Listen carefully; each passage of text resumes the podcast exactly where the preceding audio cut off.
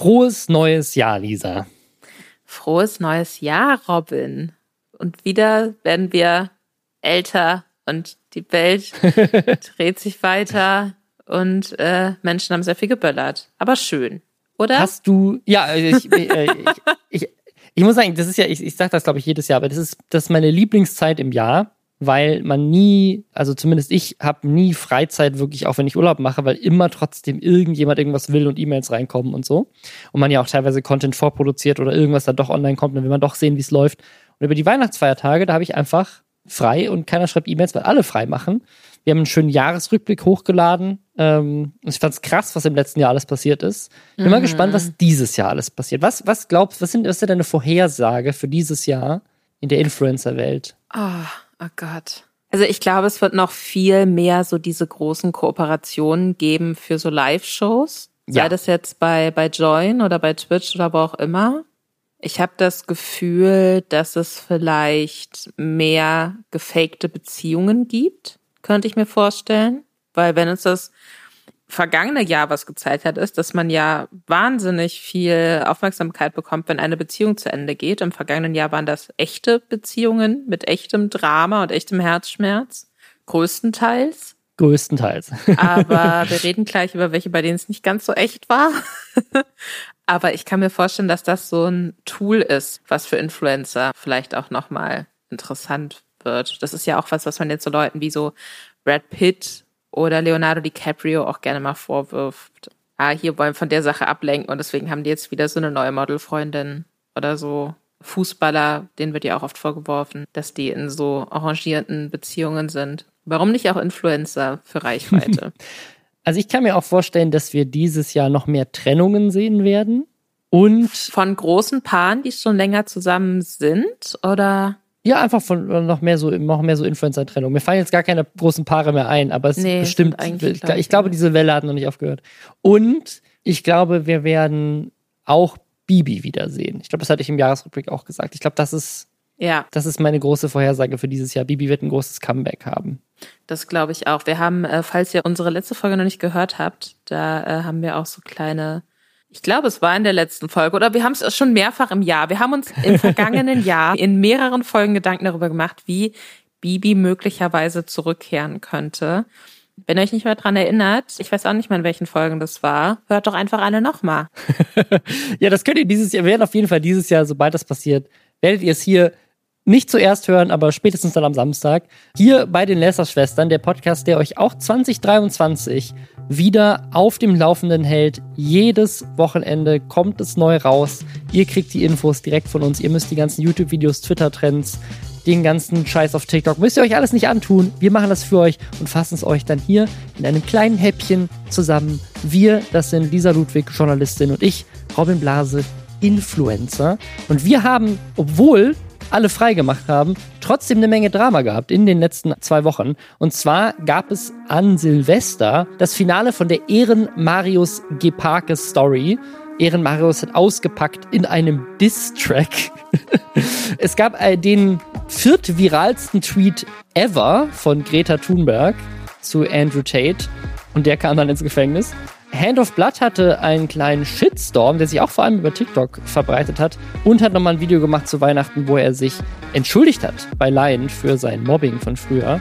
Es kam raus, dass Knossi bei Let's Dance teilnehmen wird und ein neuer Trend ist aufgekommen unter Asi-YouTubern. Die sind jetzt alle auf TikTok und streamen da live. Es gab einen Shitstorm auf Twitter über die Bezahlung von Mitarbeitenden äh, in der YouTube-Branche und es kam raus, dass eine Autorin ihren Suizid nur vorgetäuscht hat und das macht gerade auf Twitter auch die Runde.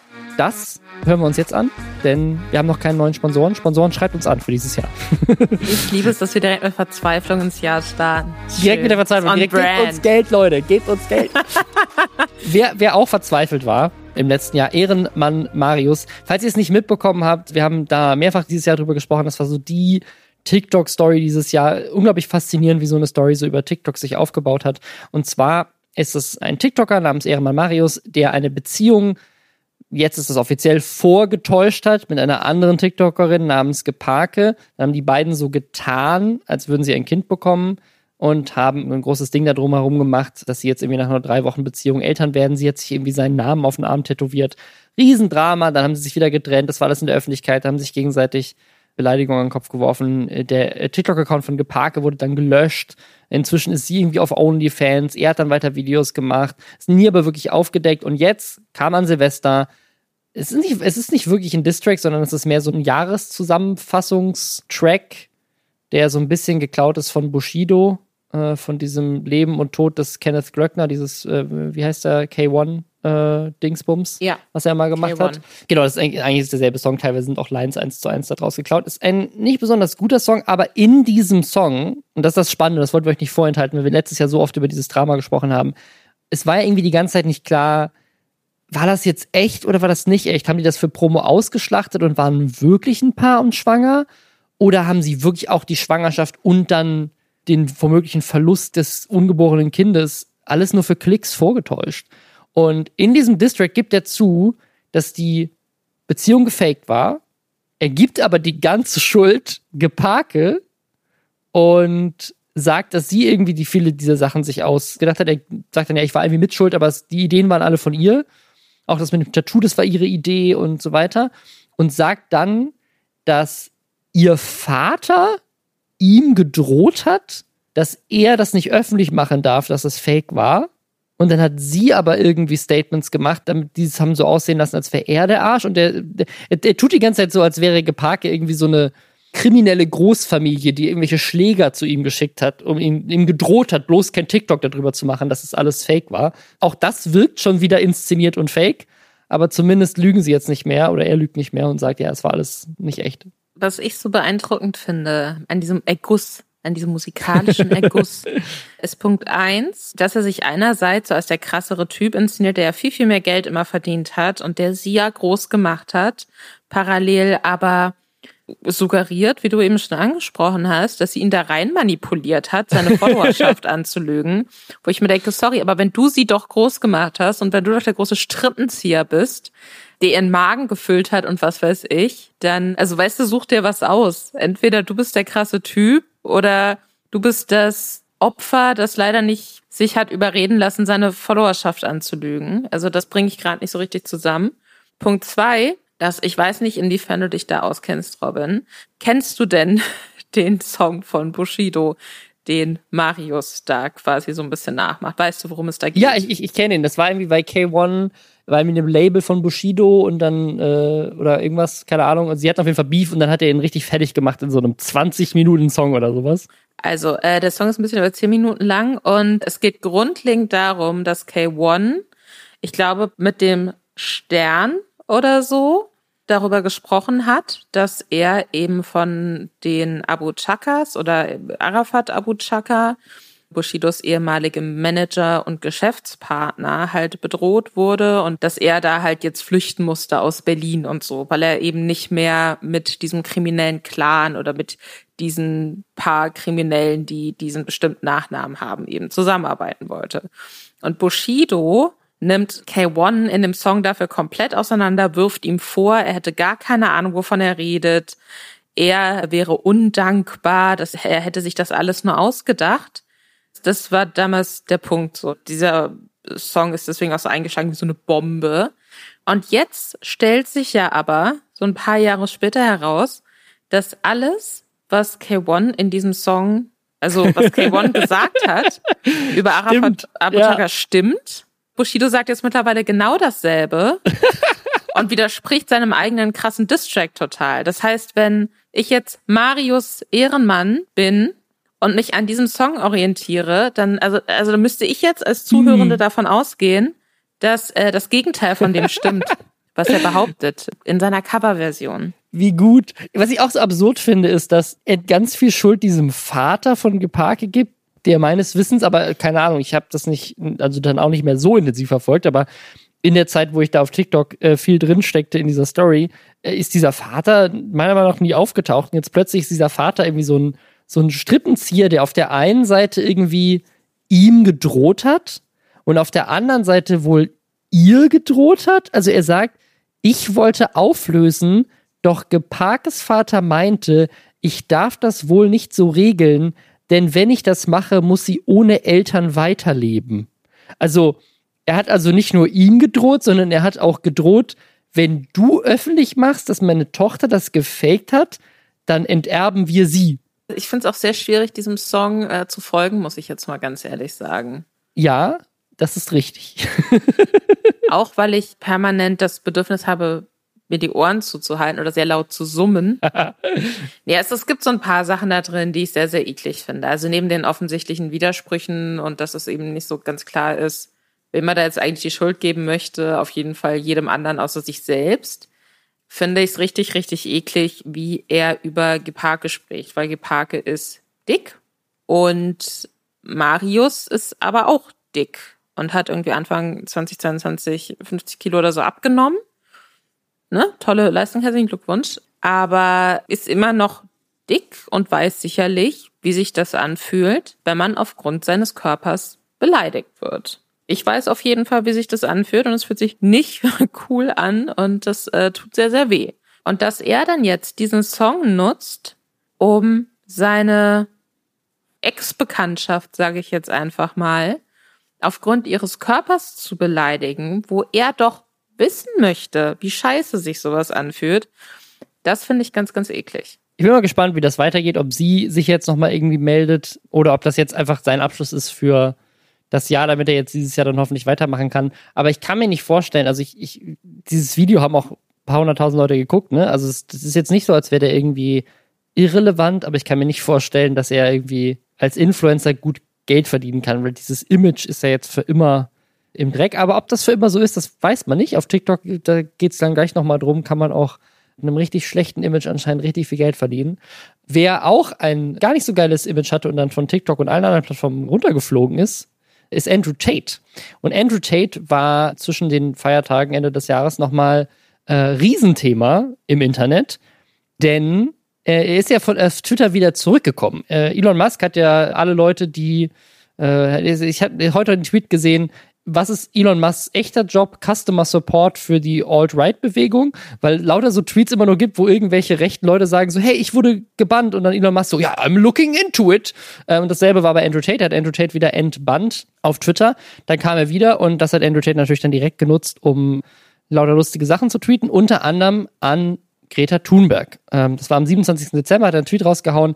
Hello at Greta Thunberg, I have 33 cars. My Bugatti has a äh, 8 Liter Quad Turbo, bla bla bla. My two Ferrari 812 äh, haben auch ganz viele Liter.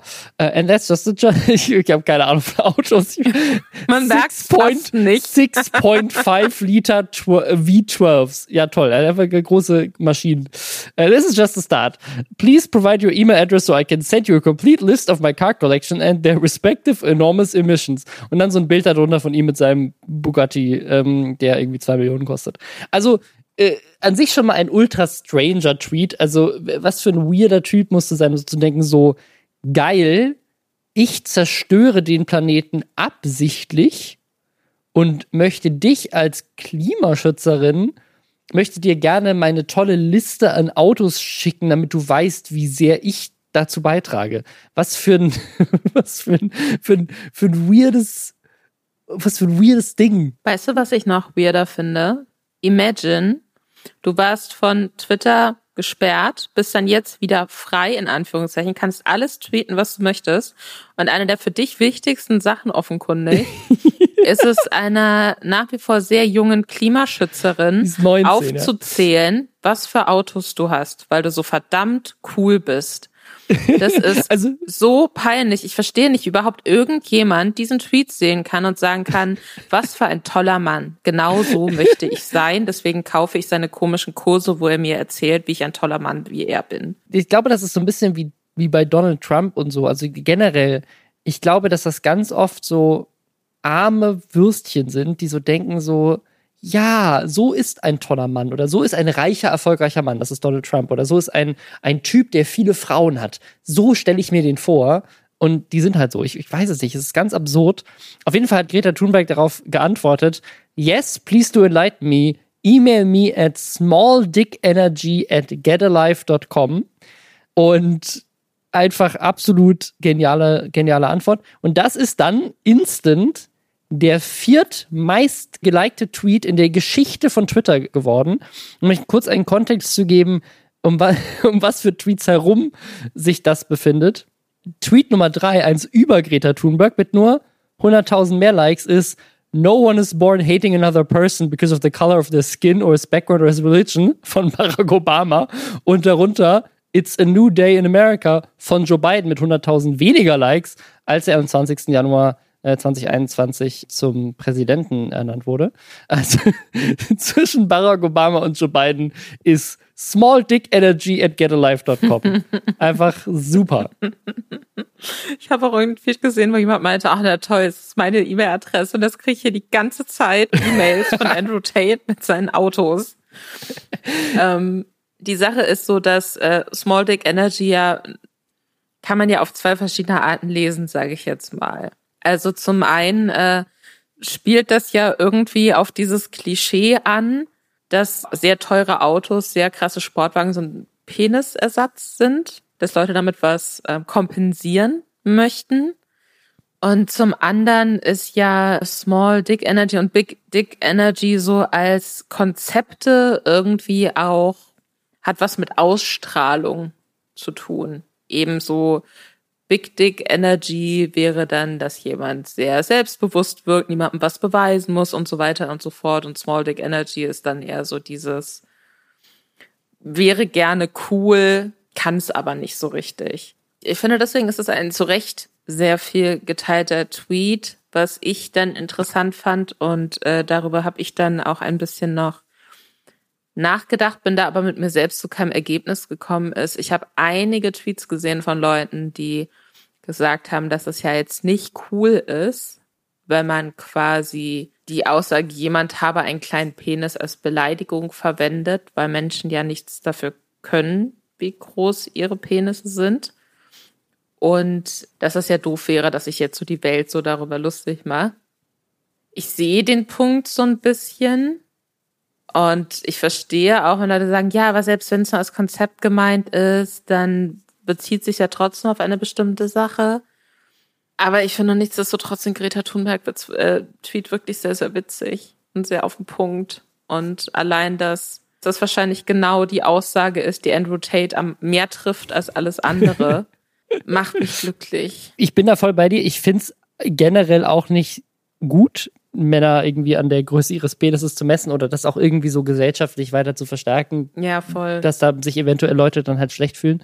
Aber es ist die perfekte Antwort auf jemanden, der in dem Kontext halt, ne, also es ist, ich bin da genau wie, ich finde es nicht gut, aber gleichzeitig ist es die perfekte Antwort auf ihn und was er aussagen will. Und es sprüht halt einfach aus diesem ursprünglichen Andrew Tate-Tweet heraus diese Small Dick Energy. Man hätte das auch irgendeinen anderen Komplex nennen können, aber er hat auf jeden Fall irgendeinen Komplex. So, ob das jetzt aufgrund der Größe seines Penises ist, nein, aber man, umgangssprachlich macht man es halt daran fest normalerweise und das ist nicht gut. Aber er kompensiert auf jeden Fall etwas. Das muss nicht die Größe seines Geschlechtsorgans sein, aber auf jeden Fall irgendeine Art von Minderwertigkeitskomplex wird da kompensiert. Und das Ding hat aber damit ja nicht aufgehört. Und dann wurde es noch absurder.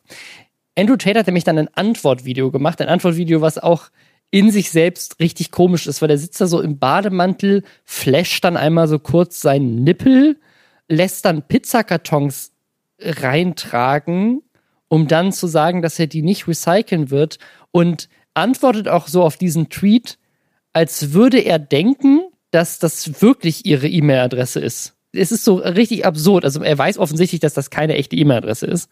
Aber er sagt so, ja, was ist denn das für eine komische E-Mail-Adresse? Small Dick Energy. Also es ist so weird cringy auch wieder und das ist dann so, er wurde halt völlig hops genommen von so einem 19-jährigen Mädchen und muss sich dann nochmal da hinsetzen und dann nochmal so ein Antwortvideo machen, was noch peinlicher ist fast als der Ursprungstweet.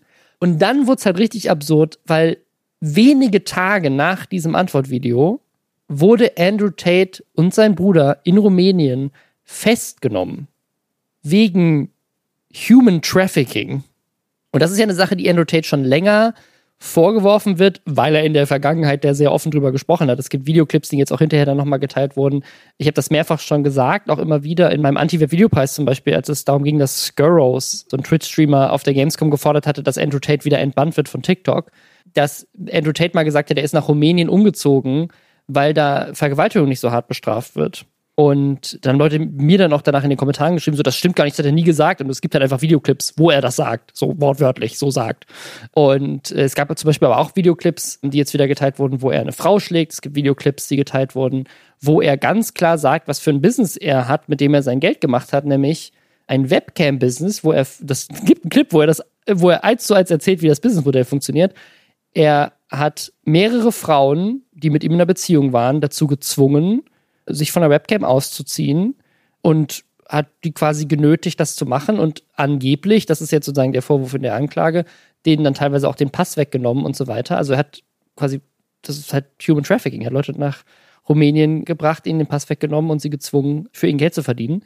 Und das ist jetzt auch diese Anklage in Rumänien, wofür er festgenommen wurde, ist jetzt wohl auch mindestens 30 Tage, glaube ich, noch in, in Untersuchungshaft und die wollen das auch zur Anklage bringen. Seine Autos wurden alle beschlagnahmt, auch ein lustiger Fun Fact.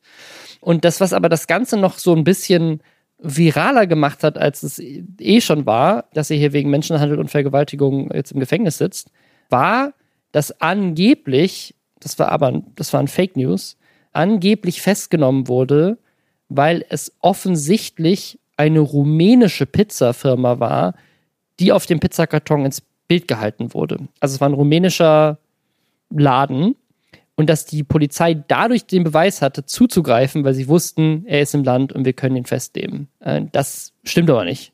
Aber das hat das Ganze natürlich noch spannender gemacht. Eine unglaublich lustige Story, einfach, auch wenn sie nicht stimmt. Ne, ist einfach schön für Leute zu teilen. Und das hat dann auch Greta Thunberg genutzt und hat nochmal getweetet: This is what happens when you don't recycle your pizza boxes der jetzt siebtmeist jemals gelikte Tweet auf Twitter. Ich glaube, was wir alle daraus mitnehmen können, ist Punkt eins, dass Andrew Tate ein furchtbarer Mensch ist und niemand irgendwie cool, witzig, was auch immer finden sollte, was der im Internet macht. Also ich sehe da oft irgendwie auch auf TikTok noch so Zusammenschnitte, wo Leute sagen, ja, aber hier, das war doch ein cooler Joke oder was weiß ich. Äh, nee, und Punkt zwei, wir sollten alle viel mehr Angst vor Teenager-Mädchen haben. Also Teenager-Mädchen nicht im Sinne von minderjährig, sondern von unter 20. ich habe sehr große Angst vor Teenager-Mädchen. Und ich habe sehr große Angst vor der Gen Z, weil eine weitere Sache, die jetzt in dem Kontext noch mal relevanter geworden ist, zu wissen, wer Andrew Tate ist. Andrew Tate war letztes Jahr, bevor er gebannt wurde von diesen ganzen Plattformen, in irgendeiner Umfrage in Amerika der relevanteste Influencer unter Jungs. Und das finde ich unglaublich erschreckend. Und auch wie ja. viele Leute selbst in Deutschland Andrew Tate verteidigt haben unter einem meiner Videos, als ich beim Anti-Web-Videopreis nur so nebenbei diese Story erwähnt habe. Eine Story, für die er jetzt äh, äh, in Untersuchungshaft sitzt. Also das, das erschreckt mich auch extrem. Also wie viele junge Männer darauf reinfallen, auf so einen Typen, der sagt so, ich habe 33 Autos, ich zeig dir meine Autoliste. Absurd. Ich bin vor allem gespannt, wie viele eklige Free Andrew Tate Aktionen wir jetzt in den kommenden Monaten ertragen müssen, wo Leute so tun, als wäre Menschenhandel ja vielleicht doch nicht so das Allerschlimmste oder es hätten die Frauen das doch gewollt oder. da ne? gab es doch einen richtig Sowas guten Tweet zu Fall. von so einem Comedian, der, der so getan hat, als wäre das eine Zeitkolumne. So, man kann Menschenhandel ja verurteilen, aber die Häme gegen Andrew Tate ist jetzt echt nicht angepasst. Der ist auch, der ist wirklich nur ein Mensch. Und Leute ähm, haben das dann so ja. als, äh, als für bare Münze genommen, weil sie dachten, so, das könnte halt wirklich eine Zeitkolumne sein. So. Ich äh, habe jetzt schon keine Lust auf so geartete Texte, von welchem Magazin auch immer. Ich bin mir sicher, es wird auch ein paar furchtbare äh, Video-Essays von deutschen YouTubern dazu geben. Vielleicht nicht den ganz großen, aber, aber kleineren, wenn dem so sei und das als Thema nochmal größer wird oder Greta Thunberg sich das nächste Opfer, äh, das nächste Opfer sich Greta Thunberg vor die Twitter-Füße wirft und sie das äh, sehr witzig kontert. Wir werden euch darüber aufklären. Wer auch sehr beliebt ist bei jungen Männern, aber auf eine sehr viel positive Art und Weise, sorry, das ist die beste Überleitung, die mir eingefallen ist. Hand of Blood. ganz anderer Kontext. Also äh, ich gucke auch ganz, ich kenne auch viele Frauen, die gerne Hand of Blood gucken. Ja, das stimmt. Das stimmt. Er ist einfach einmal. ein super lustiger Typ. Und auch Frauen spielen Videospiele. Unter anderem eine Frau, die ein Autogramm von Hand of Blood wollte. Auf der Dreamhack, eine Messe, die ähm, das war jetzt Anfang Dezember stattgefunden hat. Und äh, auf dieser Messe war Hand of Blood unter anderem vertreten, relativ präsent. Also die haben da irgendwie mehrere, es gab, glaube ich, sogar ein eigenes Hand of Blood Dreamhack-Ticket, was man kaufen konnte mit so extra Meet and Greet und Content und was weiß ich. Auch Eintracht Spandau, sein E-Sport-Team waren da und äh, die, ja, die war einfach eine große Kooperation mit der Messe. Das ist so eine riesige LAN-Party, so ein bisschen Gamescom ein bisschen kleiner und ein bisschen mehr E-Sport fokussiert. Und auf dieser Dreamhack gab es unter anderem ein Magic the Gathering Turnier, wo man gegen Hand of Blood spielen konnte. Und da ist dann ein Video viral gegangen, irgendwie auch später, glaube ich. Also das war jetzt irgendwie erst äh, Ende Dezember. Ich weiß nicht, vielleicht war die DreamHack auch später, als ich denke, aber irgendwie ist das so jetzt so über die Feiertage kurz davor, ist das so, so ein bisschen Thema geworden. Und zwar also ein Clip, der auf TikTok viral gegangen ist, wo Hand of Blood jemanden kein Autogramm geben will, wobei das nicht ganz stimmt, er will zu dem Zeitpunkt kein Autogramm geben. Er, er sagt, hey, warte bitte kurz, bis ich hier fertig gespielt habe, dann gebe ich kein Autogramm. Und spielt halt da gerade Magic the Gathering. Und das ist halt, also er hat da Commander gespielt, das ist so ein Modus, wo man mit mehreren Leuten zusammenspielt und so ein Match kann auch gerne mal länger dauern. Ne? Also eine normale Partie Magic dauert jetzt nicht länger als eine Stunde, aber so ein Commander-Ding, das, das zockt man auch gerne mal ein bisschen länger. Und das ist auch irgendwie dann Thema, also es kommt der Streamer Skyline TV, der geht zu Hand of Blood hin, spricht ihn an, der Livestream das komplett und sagt, hey, hier ist ein Fan von dir und die hätte gerne Autogramm, die traut sich nicht, dich anzusprechen, kannst du das kurz unterschreiben? Und er bricht ihn halt in einem Spiel. Im Spiel, ich bin selber großer Magic Gathering Spieler, wo man sich auch gut konzentrieren muss, wo man irgendwie sitzt da gerade am Tisch mit anderen Leuten, ist auch irgendwie unangenehm, wird er da irgendwie unterbrochen und nach dem Autogramm gefragt und er sagt, hey, mache ich gerne, wenn wir hier fertig sind. Und dann sagt dieser Skyline TV Typ, oh, so ein Spiel kann mehrere Stunden dauern. Und dann sagt Hand of Blood so, äh, ja, wir sind aber fast fertig, aber es kann noch ein bisschen dauern. So, also er, er sozusagen ne, und sagt dann auch zu dem, hey, du musst jetzt auch nicht warten, so sie kann ja selber warten und mich dann fragen. Also er bietet ihm das dann auch irgendwie an, so die kann er dann einfach kommen. Ähm, und dann geht er zurück zu der Frau, die da wartet und sagt auch irgendwie, oh, die denkt jetzt, ich komme wieder mit dem Autogramm und so. Der ist, also er ist auch ultra weird, dieser Skyline-TV-Typ in diesem mhm. Clip. Super seltsam, wie er ihn anspricht, super weird, wie er mit ihm redet, super weird, was er da sagt, als er zurückgeht zu ihr. Und dieser Clip wurde dann auf TikTok geteilt und in den Kommentaren wurde irgendwie Hand of Blood komplett auseinandergenommen, von wegen so, hey, das zu erklären, dass er da jetzt länger wartet, äh, dauert doch länger, als das einfach mal schnell zu unterschreiben. Wie eingebildet ist der, hätte er nicht einfach mal unterschreiben können, so da ist ein Fan, so, und dann Skyline TV hat das dann auch so ein bisschen befeuert, weil dann irgendwie sagst du ja, da, man sieht, dass da nicht viele Leute gewartet haben, so, weil Hand of Blood hat dann irgendwie sich gerechtfertigt und meinte so, hey, da haben andere Leute gewartet, und dann hat er wieder gesagt, so, nee, da haben gar keine Leute gewartet, das sieht man doch auch im Video. Also hat dann irgendwie so ein bisschen Hand of Blood versucht, in die Falle zu hauen dafür, sich danach aber dann doch irgendwie wieder ein bisschen dafür entschuldigt, ganz weird. Also ich, ganz seltsame Situation, was ich ganz komisch fand, also irgendwie so auch auf TikTok, ich habe den, mir wurde das organisch angezeigt auf TikTok, mhm. ähm, die Kommentare gelesen, hat mich richtig wütend gemacht, wie viele Leute da einfach meinen so, hä, der soll einfach mal unterschreiben und so. Ich meine so, ey, ihr stört den gerade bei einem Event, was man auch dazu sagen muss, wo Leute Geld für gezahlt haben. Ne? Also das war, glaube ich, Teil von diesem Hand of Blood Ticket. Und oder Wizards of the Coast hier, die Leute, die Magic machen, haben dafür bezahlt. Also es war auf irgendeine Art von, von Core, wo auf jeden Fall Geld geflossen ist, dass da gerade Magic gespielt wird, wo Fans von ihm mit ihm gespielt haben. Und dann wirst du dabei unterbrochen in der Situation, wo du dich natürlich auch konzentrieren musst und so bietest dann an, es zu unterschreiben, aber hey, so nicht halt mittendrin, wenn ich das mache, sondern gleich, was ich ein super faires Angebot finde. Ja, dann regen sich Leute drüber auf, dass du es nicht direkt machst. Finde ich einfach frech. Also ich glaube, die Leute haben echt manchmal kein Verständnis, dass das ja auch einfach nur Menschen sind, die auch andere Sachen zu tun haben.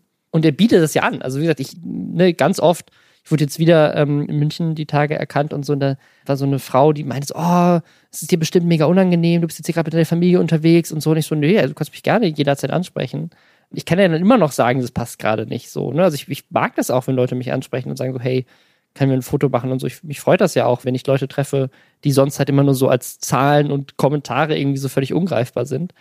Also ich finde das gut, aber gleichzeitig muss es natürlich der richtige Moment sein. So ich, ne, wenn ich jetzt irgendwie beim Essen im Restaurant bin, mitten in einem Bissen, so, dann vielleicht gerade nicht so. aber wenn ich irgendwie unterwegs auf der Straße bin, dann, dann immer gerne. Also die Sache ist, finde ich, dass man halt für sich selbst auch Grenzen ziehen muss, ne, in so einem Moment. Voll. Dass man dann zum Beispiel, ich kann mir vorstellen, dass an sich ja jeder Bock drauf hat, seine Fans glücklich zu machen oder so oder ne, tut einem ja auch nicht weh, so ein Autogramm, aber dass man wahrscheinlich irgendwann dann für sich mal gesehen hat, okay, nee, wenn ich jetzt damit anfange und wenn ich immer verfügbar bin, dann äh, kann ich gar nicht mehr sagen, sorry, geht gerade nicht, oder dann komme ich zu gar nichts anderem mehr, oder dann wird's mir vielleicht auch manchmal zu viel. Und ich glaube, das ist auch das, was er meint mit diesem, ja, hier haben andere Leute auch gewartet oder hier warten andere Leute, dass natürlich am Anfang ist vielleicht eine Person, der du einmal schnell ein Autogramm schreibst, weil du denkst, ja gut, ist jetzt schneller, als wenn ich jetzt hier noch ein Gespräch führe und erklären muss, warum ich jetzt gerade kein Autogramm geben kann oder möchte. Und dann sieht es vielleicht der Nächste, kommt an und sagt, hey, aber kannst du hier auch noch kurz? Ne? Und dann hast du quasi so die Schleusen geöffnet. Und ich glaube, das ist schwierig. Ich finde es auch schwierig, mit so einer komischen Erwartungshaltung ranzugehen, dass eine öffentliche Person immer für einen offen sein muss. Ich kenne Leute, die haben irgendwann angefangen zu sagen, nee, sorry, ich mache keine Fotos mehr in der Öffentlichkeit, wenn mich Leute auf der Straße sehen und ansprechen. Das mache ich einfach nicht mehr. Ich möchte dann meine Ruhe haben. Wenn ihr auf einer Filmpremiere seid und da bin ich beruflich, dann gerne, aber ansonsten das wird mir zu viel. Und auch das finde ich, das ist natürlich enttäuschend irgendwie, wenn man Fan ist, aber auch das ist ja vollkommen das Recht der Person. Und ich stimme dir zu. Ich fand diesen Videoausschnitt, wie dieser Skyline TV, Skyline TV da auf Hand of Blood zugeht, das war für mich von Anfang an, wirkte auf mich so, so geframed, als wollte der den damit so ein bisschen in die Pfanne hauen, weil er sich wahrscheinlich schon gedacht hat, also entweder er wollte sich da so als der Held inszenieren, ne? Der jetzt hier ich glaube, er wollte sich als der Held inszenieren. Ich weiß nicht, ob er dann die Pfanne diese, hauen wollte, aber. Diese Autogramm. Ja. Und dann aber in dem Moment, wo er merkt, ach nee, macht er jetzt gerade nicht, dann ging es um in die Pfanne hauen. Ja. Und genau, dann, ja, ne, ja, so dieses ja. zurück, aber hier stehen ja gar keine anderen Leute. Das findest du doch jetzt auch doof, dass er das nicht einfach unterschrieben hat. Ne? Immer so mitgeschwungen irgendwie. Ja, weil er dann plötzlich nicht mehr der Held sein konnte. Ne? Und ich, also genau. ich muss auch dazu sagen, es ist, das ist ja noch ein Kontextpunkt, der vielleicht jetzt gerade fehlt, wenn wir das nur so auditiv erzählen und ihr den Videoclip gerade nicht vor den Augen habt. Skyline TV streamt das ja live. Also da gucken gerade 4000 Leute zu oder so, wie er auf Hand of Blood mit einem Mikro zugeht. Also ist jetzt nicht so von wegen, dass er zu Hand of Blood gegangen ist und ihn einfach gefragt hat und zufällig hat das jemand gefilmt. Ja. Nee, diese Frage, wir stören dich beim Spielen an deinem Tisch, das war während es live war mit einem Mikro in der Hand. Also er ist quasi auch von einem, Kind of Blood ist quasi beim Spiel ja von einem Kamerateam quasi mit einem Typen mit einem Mikrofon und einem Kameramann approached worden. Und es ging ja dann in dem Moment, war es ist ja dann plötzlich mehr als ein Autogramm, sondern es ist so, du bist hier gerade on cam. Wir filmen deine Reaktion, wie du es machst. Oder so. so, ne? Du weißt nicht, wo das ja. auftaucht. Obwohl ich denke, dass er den kennt, weil ich meine, der Skyline TV ist ja schon bekannt, aber trotzdem äh, weird, einfach eine weirde Situation. Ähm, und ich finde, Hand of Blood hat da genau richtig reagiert. Das so dann jetzt nicht, aber gleich, wenn ich, wenn ich möchte, hat sie auch direkt angeboten und so. Ich habe das Feedback nicht so ganz verstanden und auch das Drama, was dann drumherum entstanden ist auf Twitter hinterher. Man muss halt auch dazu sagen, dass es ein bisschen so ein Stellvertreter-Drama war, weil diese Teddy, Teddy, für die dieses Autogramm eigentlich war, die hat sich ja dann auch nochmal geäußert irgendwie und meinte, sie wäre halt überhaupt nicht sauer und sie hätte das auch nur für einen naja. Freund haben wollen, wollte dann da aber nicht so hingehen. Sie weiß jetzt auch nicht, warum das jetzt so ein Drama geworden ist. Also das ist halt, schlussendlich war da eigentlich niemand von den Anwesenden ja. auf irgendjemanden sauer und das war dann eher so ein, Leute sehen es live im Stream und dann kocht ja, ja. das so hoch. Ja. Was auch Thema war diese Woche bei, äh, oder die letzten zwei Wochen bei Head of Blood, war er hat sich entschuldigt, aber nicht dafür, sondern für eine andere Sache, die schon viele Jahre zurückliegt. Er war nämlich zu Gast bei Julian Bam in einem Video. Da war auch Lion dabei. Und bei dem hat er sich dann ausgesprochen und er hat dann zu Weihnachten gab es so ein Schrottwichteln auf seinem Kanal, wo so diverse Leute ihm schlechte Spiele per, per so Videoeinsendung geschickt haben. Das ist so ein Format von ihm, dreischäbige Spiele. Genau. Und da hat dann Lion auch einen Clip eingeschickt. Und Lion, für alle, die es nicht mehr wissen, Ex-Freund von Dagi B, früher auch einer der richtig großen YouTuber, dann so ein bisschen von der Bildfläche verschwunden, nachdem Dagi B und er sich getrennt haben. Und früher, als Lion noch super aktiv war und so hat er auch Musik gemacht, so ein eigenes Album rausgebracht, Löwenkind. Und Hand of Blood war damals einer der ähm, auch super kritisch unterwegs war in dieser YouTube-Szene und war unter anderem damals mal auf einem Lion-Konzert und hat auch Lion da irgendwie halt so, er selber nennt das Mobbing, also er hat ihn halt einfach äh, ein bisschen genervt auf dem Konzert, ihn gemobbt war da und äh, hat gestört. Und dafür hat er sich jetzt entschuldigt. Und das fand ich, fand ich auch, das war so einfach nur so nebenbei in so einem Video, aber ich fand es ein super schönes Statement, wo er sich einfach dafür entschuldigt hat, was er gemacht hat vor, vor sieben Jahren und wie er mit ihm umgegangen ist. Fand ich sehr korrekt. Sehr cool. Fand ich auch cool, weil ich glaube halt, Hand of Blood hat ja wie viele andere auf YouTube oder generell auf Social Media sehr jung auch angefangen. Ja. ja. Und ne, man sagt immer, das Internet vergisst nicht. Und das Video ist ja von ihm auch gar nicht mehr online oder viele ältere Videos von ihm sind nicht mehr online. Aber es ist ja auch einfach so, weißt du, wenn du 19, 20, 21 Jahre alt bist, sagst du halt nochmal öfter dumme Sachen oder verhältst dich auf eine Art und Weise, die du dann halt so Jahre später dir anguckst oder liest oder was weiß ich, wo du denkst so, was zur Hölle? was dachte ich denn? Warum dachte ich denn, dass das witzig und cool ist? Ich kann mir vorstellen, du hast ähnliche Momente irgendwie, wenn auch vielleicht dich mit Laien, so für dich, wenn du so vielleicht auch privat so zurückguckst, so scheiß, was habe ich denn dabei gedacht oder so. Ich habe das auf jeden Fall bei mir.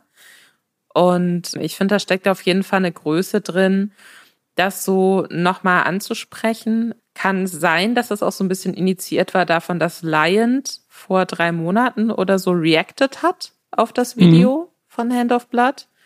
Und dass es darüber nochmal so ein bisschen hochgekocht ist. Aber finde ich, finde ich sehr stark, muss ich sagen. Also ich finde, Lion macht trotzdem, ich finde es trotzdem nach wie vor kritisch. Da hatte ich damals für Weiß auch drüber geschrieben, wie der seine Musikkarriere aufgezogen hat und wie er da auch so ein bisschen, das war mein Eindruck damals, äh, seine und die Fans von Ducky fast emotional erpresst hat, dass sie jetzt sein Album kaufen müssen. Das fand ich überhaupt nicht cool. Und das finde ich auch kritikwürdig. Aber das bedeutet natürlich nicht, dass man diese Kritik äußert, indem man auf ein Konzert geht und darum pöbelt und so. Ne? Das ist dann natürlich nochmal irgendwie was anderes. Deswegen finde ich eine sehr erwachsene Aktion und muss aber auch generell sagen, dass in meinen Augen Hand of Blood einer der Creator ist in Deutschland, die über die letzten Jahre hinweg sehr, sehr kritisch auch mit sich selbst ins Gericht gegangen sind und sehr, äh, sehr viel auch darüber gesprochen haben, was er nicht gut findet an dem, was er früher gemacht hat oder wofür er sich jetzt lieber einsetzen will und so. Das finde ich sehr cool, das dann auch so öffentlich zu machen und auch öffentlich mit sich selbst so hart ins Gericht zu gehen. Vor allem so im Vergleich zu, ich weiß nicht, ob du es neulich gesehen hast, äh, Fritz Meinecke hatte irgendwie war so ein Statement, was wieder viral gegangen ist, so semi-viral, wo er irgendwie so sagt, so, ja, äh, wir haben früher auch Leute gemobbt und ich möchte Mobbing irgendwie nicht gutheißen, aber manche Leute verdienen es auch einfach gemobbt zu werden. Also ungefähr so, das ist nicht der genaue Wortlaut, aber äh, das ist ungefähr die Aussage gewesen von diesem Clip.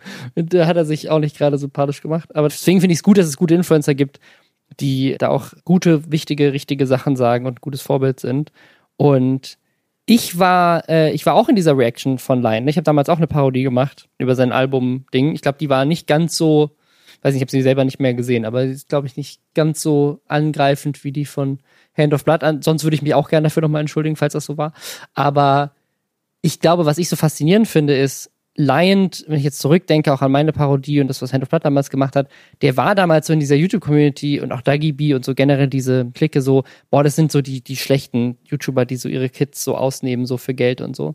Und wenn man das mal vergleicht mit den Themen, die jetzt in den letzten Jahren in diesem Podcast immer wieder aufgekommen sind und wie viel schlimmer manche Influencer geworden sind, und wenn man jetzt zurückblickt und auch wie Lion sich jetzt entwickelt hat in den letzten Jahren, muss man echt sagen, das war damals richtig harmlos. Also das ist auch meines, wer hat vielleicht seine jungen Fans äh, da emotional erpresst, sein, sein Album zu kaufen. Und das ist auch auf jeden Fall kritikwürdig. Aber wenn man das mal vergleicht mit so Leuten wie Z-Max oder gerade Jo Olli ist jetzt gerade wieder Thema auf Twitter, was da abgeht und so, boah, also da ist schon viel passiert in den letzten Jahren, wo man auch vielleicht jetzt zurückblickt und denkt so, hm, die waren gar nicht so scheiße, wenn man das mal vergleicht. Meinst du jetzt äh, speziell Lion und sein Umfeld oder die YouTuber-Generation? Ich glaube YouTuber generell damals. Ne? Es gibt natürlich so ein paar, so ein paar All-Time-Favorites wie Aporet, der damals schon kacke war und es heute immer noch ist, aber. Jo Oli äh, war ja damals. Jo Oli war auch schon unterwegs. immer kacke.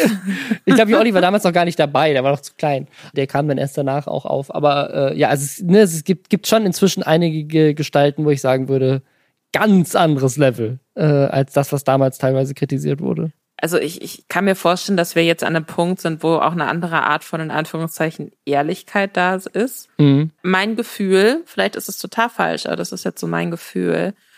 Es ist damals noch so ein bisschen mehr, das war ja auch mal das Klischee, oh, die YouTuber, die lächeln alle so in die Kamera die ganze Zeit immer nur und alles ist immer positiv und fake und so.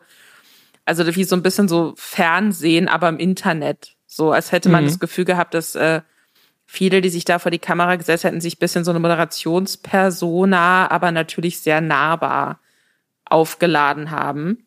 Und ich habe das Gefühl, dass wir jetzt an einem Punkt sind, wo ganz ungeschönt auch gestreamt wird und wo es irgendwie gab es nicht mal vor ein paar Jahren irgendwie so ein Video, wo jemand so mit einer Zahnbürste so Bremsstreifen aus seiner Hose gekratzt hat oder so. Ich weiß es nicht, irgendwie so ein großer, größerer YouTuber auch. Mir fällt der Name jetzt nicht mehr ein, aber es hat sich für immer in mein Gedächtnis eingebrochen, auf jeden Fall so eine Szene. Also das, weißt du so, oder keine Ahnung, man, Monte sitzt im Livestream und raucht. Ne? Mhm.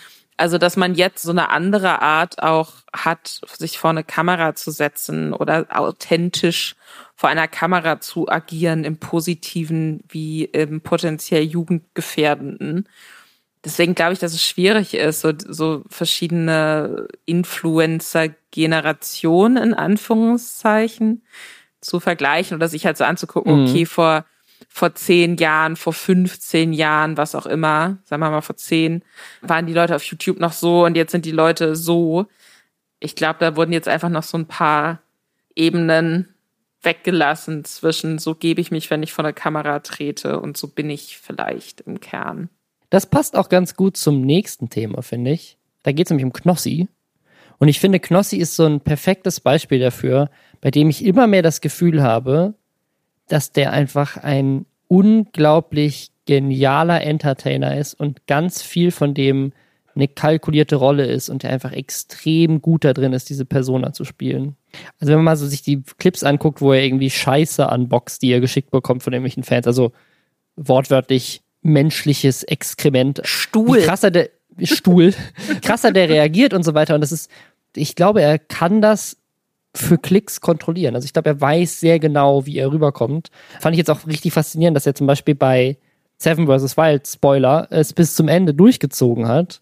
Das hätte man nicht gedacht. Und ich glaube, weil er einfach extrem gut ist in, in dem, was er macht und ähm, genialer Entertainer ist. Und jetzt wird er bei Let's Dance dabei sein. Also er hat ja schon eine Show bei Pro7 die aber nicht gut funktioniert hat. Jetzt ist er ein Teilnehmer bei Let's Dance. Also ich würde mal das Argument in den, äh, oder das, die Behauptung in den Raum stellen, dass Knossi vielleicht neben Jeremy Fragrance jetzt wegen seinem Promi Big Brother Auftritt aktuell der safeste Influencer für die klassische Medienwelt ist. Also, dass der Typ das so ist, der war ja auch bei, bei dem VOG-WM-Ding dabei und so. Also, da sind ja, da sind ja dann auch immer andere Influencer, so ein Revi und ein Trimax und so.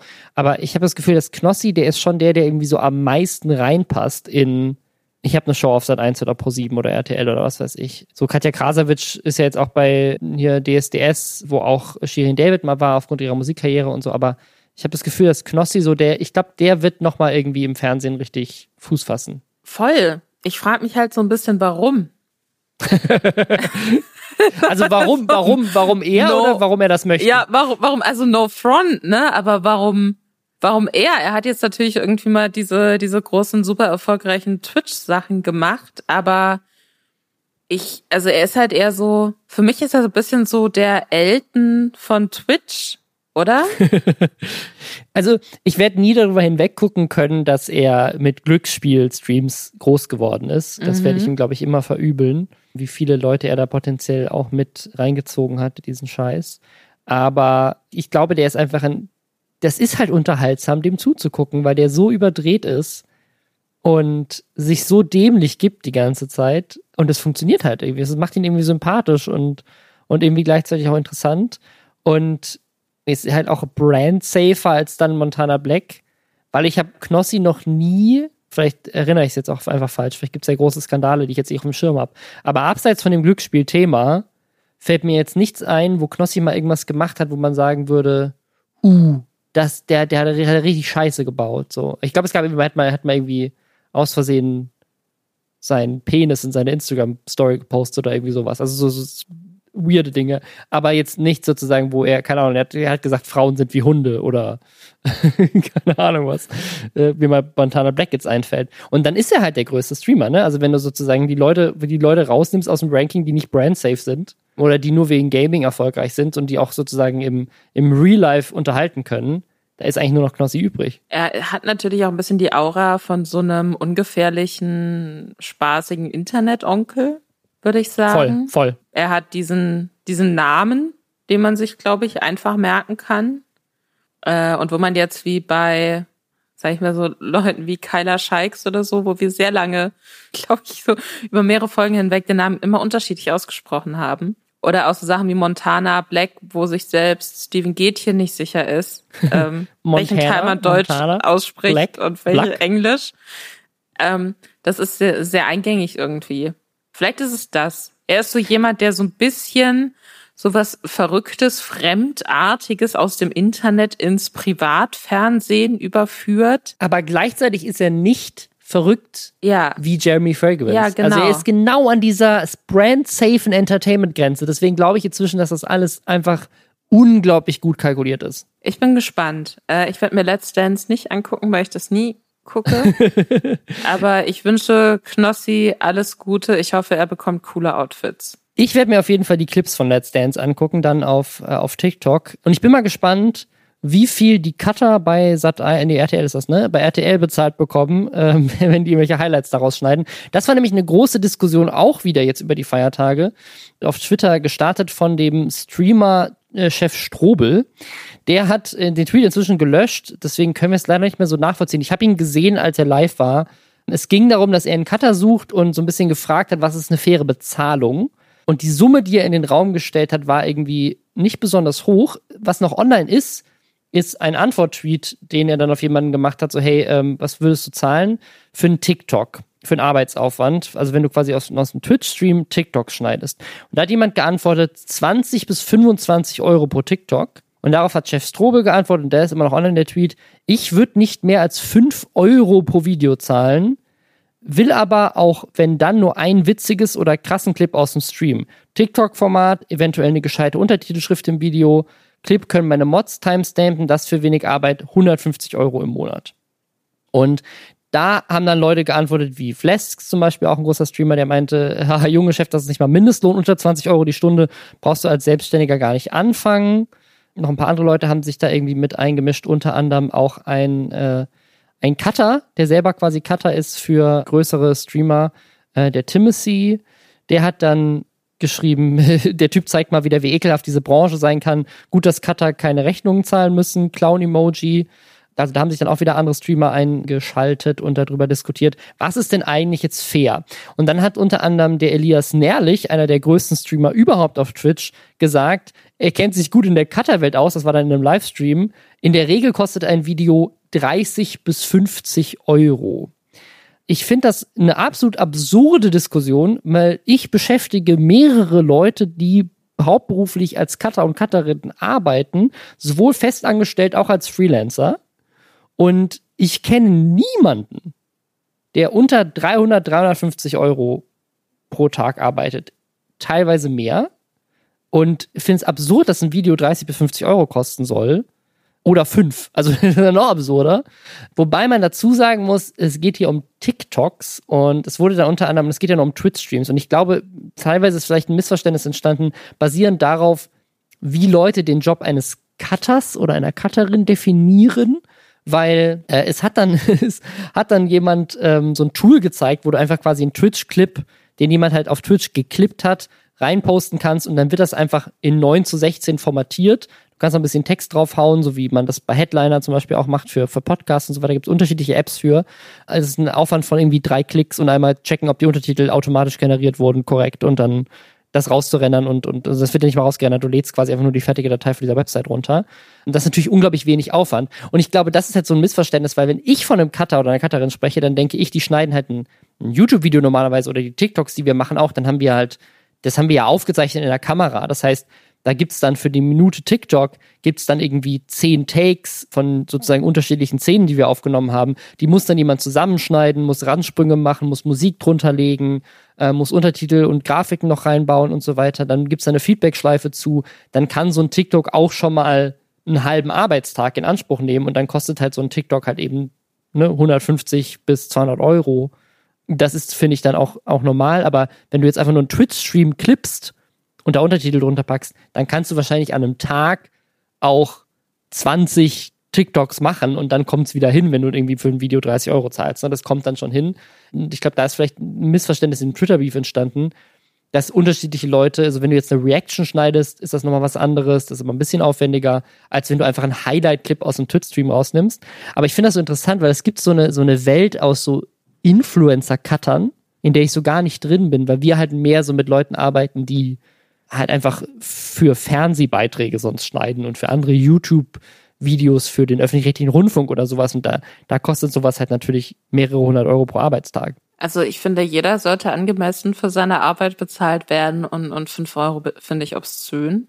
Fünf Euro gibt's jemandem als Trinkgeld. Weißt du, was ich meine? Ja, ja, das ist so, so Fiverr-Level, so. Das finde ich ganz, ganz eklig und das finde ich schon auch krass, ähm, damit so ganz offen auch umzugehen. Weißt du, was ich meine? Dass man dann auch offen, was, was Chef Strube ja gemacht hat, weil das für ihn offensichtlich ein komplett normaler Preis ist. Ja, ja. Mehrere Leute antwortet und sagt, also ich würde für ein Video fünf Euro zahlen und es ist total egal, ob man dafür nur drei Klicks macht, aber um an diese drei Klicks zu kommen, um an den Punkt zu kommen, wo du diese drei Klicks machen kannst und wo du weißt, was es für ein Programm ist und wo du vielleicht auch dann schnell noch irgendwie eine Copy dir zusammenzimmerst mhm. für das Video oder so. Das ist, das, das ist fünf Euro, das ist einfach kompletter Bullshit. Für fünf Euro sollte lächerlich. niemand arbeiten in keinem Job. Das ist wirklich ganz furchtbar.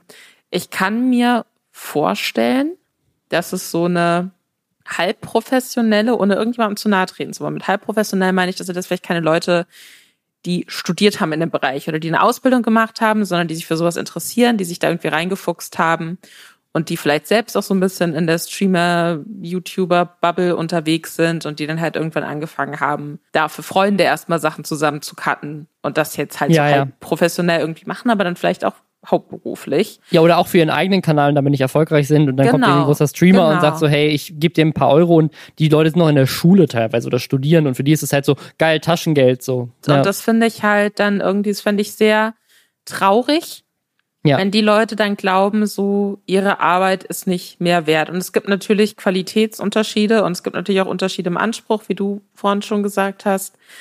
Aber äh, ich finde, niemand sollte sich da irgendwie ausnutzen lassen. Und also wenn jetzt mal fand ich diese Diskussion sehr interessant auf jeden Fall. Ja, und wie, wie völlig realitätsfern. Also vor allem, was dann noch absurder ist, ist, weil das ja teilweise Streamer sind, die immer damit werben, wie viel unglaublich viel Geld die verdient haben. Ne? Also sagen ich, ich mache hier irgendwie 200, 300, 400, 500, 600, 700.000 Euro Gewinn mit Twitch jedes Jahr oder Umsatz und zahle aber für ein Video, was dafür sorgt, dass, dass dieses Business funktioniert, 5 Euro äh, im Schnitt für meine Mitarbeiter. Wie lächerlich ist das denn? Ich habe es gerade nochmal überlegt, also wenn du 350 Euro jetzt mal davon ausgehst für eine normale Tagesgage, ne? Und jemand zahlt dir 5 Euro pro Video, da müsstest du ja an einem Tag 70 Videos schneiden. Und selbst wenn das super easy TikToks sind, ist das meiner Meinung nach unmöglich. Also wie willst du denn 70 TikToks an einem Arbeitstag schneiden? Das sind ja fast 10 pro Stunde. Ja, und das ist halt einfach total, also das ist wirklich einfach totaler Quatsch. Also, also selbst wenn du nur Highlight-Clips nimmst und der Untertitel unterpackst, schaffst du nicht 70 Videos an einem Tag. Ich weiß nicht, vielleicht äh, wird das von manchen auch, ne, weil du eben auch von Schule gesprochen hast, so, vielleicht geht's ja auch so ein bisschen wie für so eine Aufwandsentschädigung für Fans, weißt du? Das ist so, hey, aber hier die Person, die ist vielleicht eh schon unbezahlter Twitch-Mod bei mir oder was weiß ich. Und der, der hat so ein Programm, damit kann er TikToks zusammenschneiden und er macht es jetzt auch und dafür gebe ich ihm pro Video fünf Euro. Ja, ja. So, weißt du, so, weil, weil der ist Fan und der hat da Bock drauf. Dann ist es trotzdem, finde ich, nicht cool finanziell. Aber das kann ich, da kann ich mir noch vorstellen, dass daher so der Eindruck kommt, ja, nee, komm, ich gebe dir fünf Euro, weil du willst es ja eh machen, so auf die Art.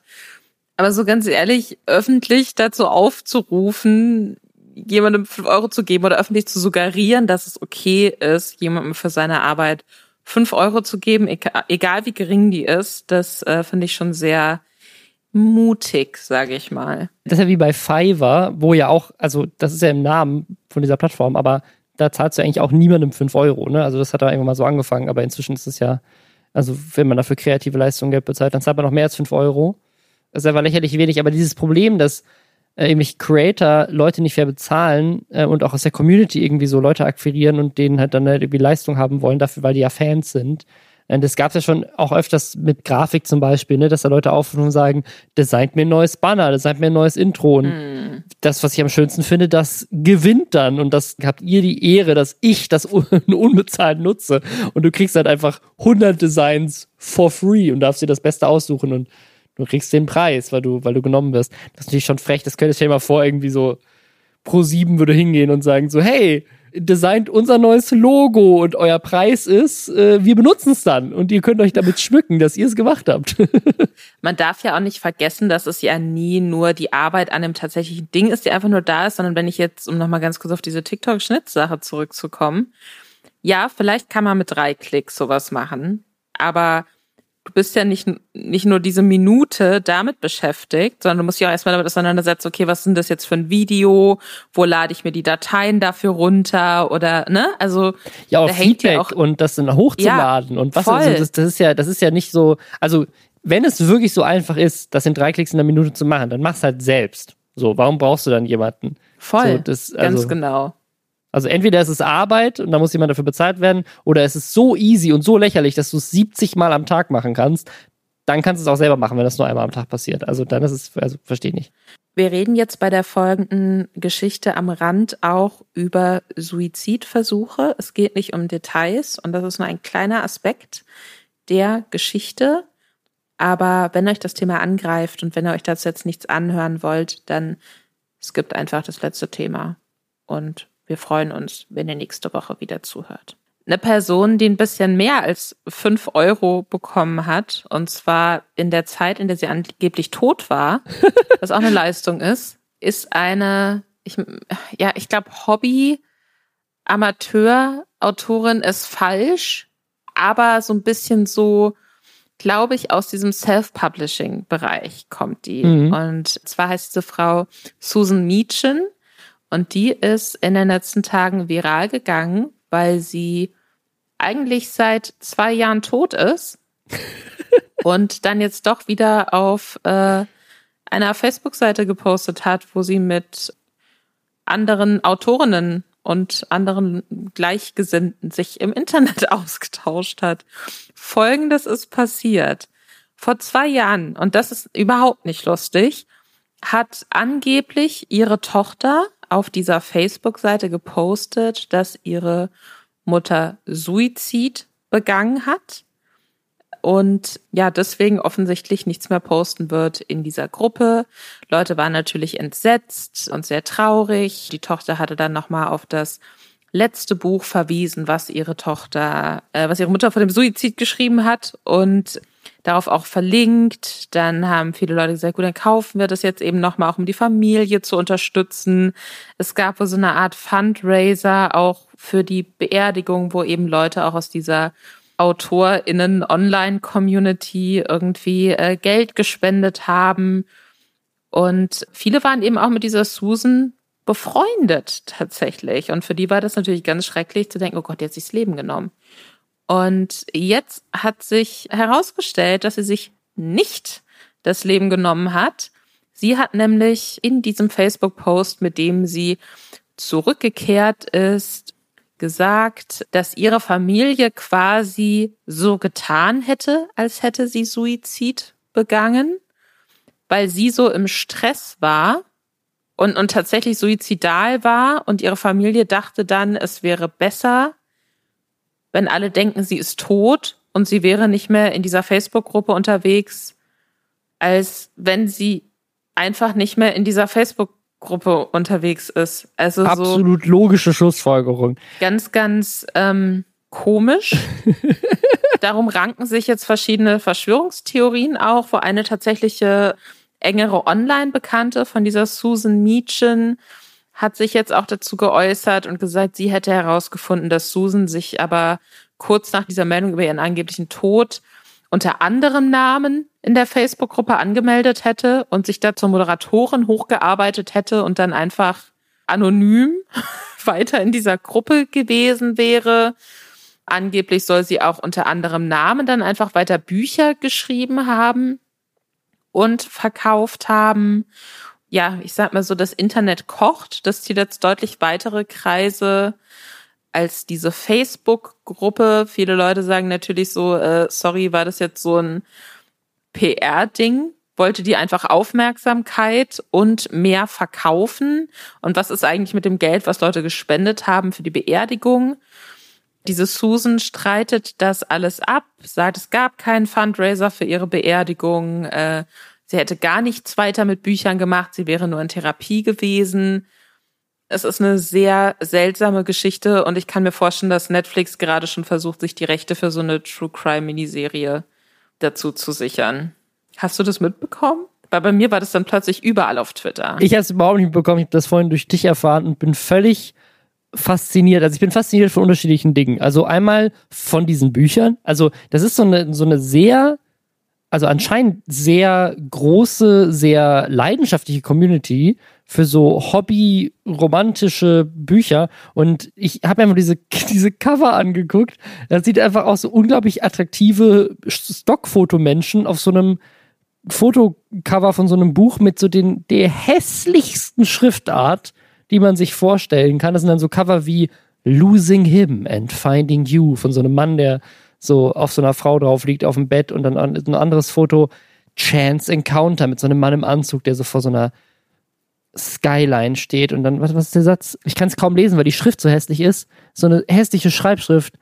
Born with the world at my feet, she was the only thing I had to work hard for. Und er ist so ein Businessman, der hat, äh, ne, und dann, das, am besten gefällt mir aber das nächste Cover. Dance with the Devil. How far would Satan go for love? Und da wird dir auffallen, dass da nicht mehr äh, Susan ja. Mädchen drunter steht, sondern T.N. Steele, was ihr Pseudonym dann gewesen sein soll. Also, äh, um das nochmal zu, zu, zu recappen, also die Logik ist folgende. Eine Frau wurde von der Buch-Community so gemobbt, dass sie tatsächlich einen Selbstmordversuch begangen hat. Die Familie hat dann gedacht, aha, das Beste, was wir machen können, um unsere Mutter, äh, Frau zu schützen, ist zu sagen, sie wäre tatsächlich bei diesem Versuch gestorben, weil dann nervt sie keiner mehr und mobbt sie nicht mehr. Und dann hat die Mutter aber gesagt, so, okay, dann schreibe ich jetzt unter einem Pseudonym weiter um dann aber zwei Jahre später zu sagen, zeig, ich bin doch wieder da. Das hat meine Familie gemacht und das war nicht unter meiner Kontrolle. Ich finde, es, es gibt ja auch so mehrere Ebenen. Es gibt so die offensichtliche What the fuck-Ebene. Und dann gibt's aber auch die Ebene, wo man sagen kann, es, es klingt ja jetzt schon auch so, als hätte die tatsächliche psychische mhm. Probleme. Sei das jetzt über Mobbing in der Buch-Community, wobei sie anscheinend auch sehr, sehr viele Freunde in dieser Facebook-Gruppe hatte, die dann auch am Boden zerstört waren weil sie dachten, ihre Internetfreundin ist tot. Also psychische Probleme irgendwie, wollte sich da irgendwie Hilfe suchen, war offensichtlich suizidal und das ist natürlich überhaupt gar kein Spaß. Aber die Art und Weise damit umzugehen und was das für Kreise zieht und dass dann da angeblich Geld auch noch gesammelt wurde oder dann eben nochmal mhm. bewusst auch darauf hingewiesen wurde, dieses Buch hat sie noch geschrieben und hier könnt ihr das kaufen. Ja. Das ist halt dann schon sehr manipulativ und eklig irgendwie. Und da verstehe ich bei allem Verständnis für Leute, die psychologische Hilfe benötigen, die sie sich ja anscheinend auch gesucht hat, wenn man ihr da diesbezüglich glauben mag. Äh, bei allem Verständnis dafür verstehe ich da den, die Wut der Leute auch, die denken, will die uns eigentlich komplett verarschen. Also ich, ich finde es so absurd, weil es gibt auch so einen Facebook-Screenshot von so einem Dialog, den sie hatte mit jemandem, der sich dann darüber aufgeregt hat. Und da sagt sie halt, ich hatte keine Kontrolle darüber, was meine Familie gemacht hat. Und da hat jemand drunter geschrieben, So you waited two years before letting anyone know that your family thought the right thing to do was to say you were dead? What the fuck? Who does that? also, äh, und dann auch, who does that? Was that so people could feel sorry for you, so you could sell more books? Ja. Also es wirkt halt auch für Leute, die offensichtlich sie kannten, jetzt im Nachhinein wie so, okay, geiler PR-Stand, um irgendwie mehr Bücher zu verkaufen. Völlig absurd, völlig absurd. Es gibt da wirklich jetzt überall Artikel drüber, ne? Bei Daily Mail, Rolling Stone. Das wird gerade irgendwie überall darüber berichtet. Anscheinend war die dann doch nicht so unbekannt oder die Story ist äh, absurd genug, dass irgendwie alle jetzt gerade drüber berichten, aber es macht gerade große Kreise und das scheint ja auch, also vielleicht hilft das ihr jetzt ihre Bücher besser zu verkaufen, dass sie von den Toten auferstanden ist. Man muss natürlich auch dazu sagen, so dieses Self-Publishing, auch so ein bisschen so Schundroman, sage ich jetzt mal in Anführungszeichen, Szene. Das ist eigentlich super interessant. Da habe ich mich beruflich auch mal mit auseinandergesetzt äh, vor ein paar Jahren, weil das natürlich man kaum Veröffentlichungskosten hat, weißt du, was dann halt irgendwie bei Amazon und die existieren dann auch nur als PDF oder so. Mhm. Und da gibt's eine, eine Audience für. Da gibt's Leute, die das gerne lesen, so wie Leute gerne so Groschenromane lesen, wo es dann halt immer irgendwie so ein bisschen sexy ist, aber auch am Schluss sich alles sehr einfach auflöst. Also das ist, äh, ich glaube, das darf man nicht unterschätzen, wie leidenschaftlich da auch die Autorinnen und Autoren irgendwie dran sind, glaube ich. Das äh, ist auf jeden Fall spannend. Ich wusste nicht, dass es da auch noch so, so große Betrugsfälle und Dramen gibt, aber eigentlich sollte es mich nicht überraschen. Mehr Betrugsfälle und Dramen haben wir sicherlich auch nächste Woche, oder Robin? haben wir bestimmt. Hört wieder rein. Ähm, mal gucken, wer da nächste Woche von den Toten aufersteht. Hoffentlich Tupac. Bis dann. Bis dann.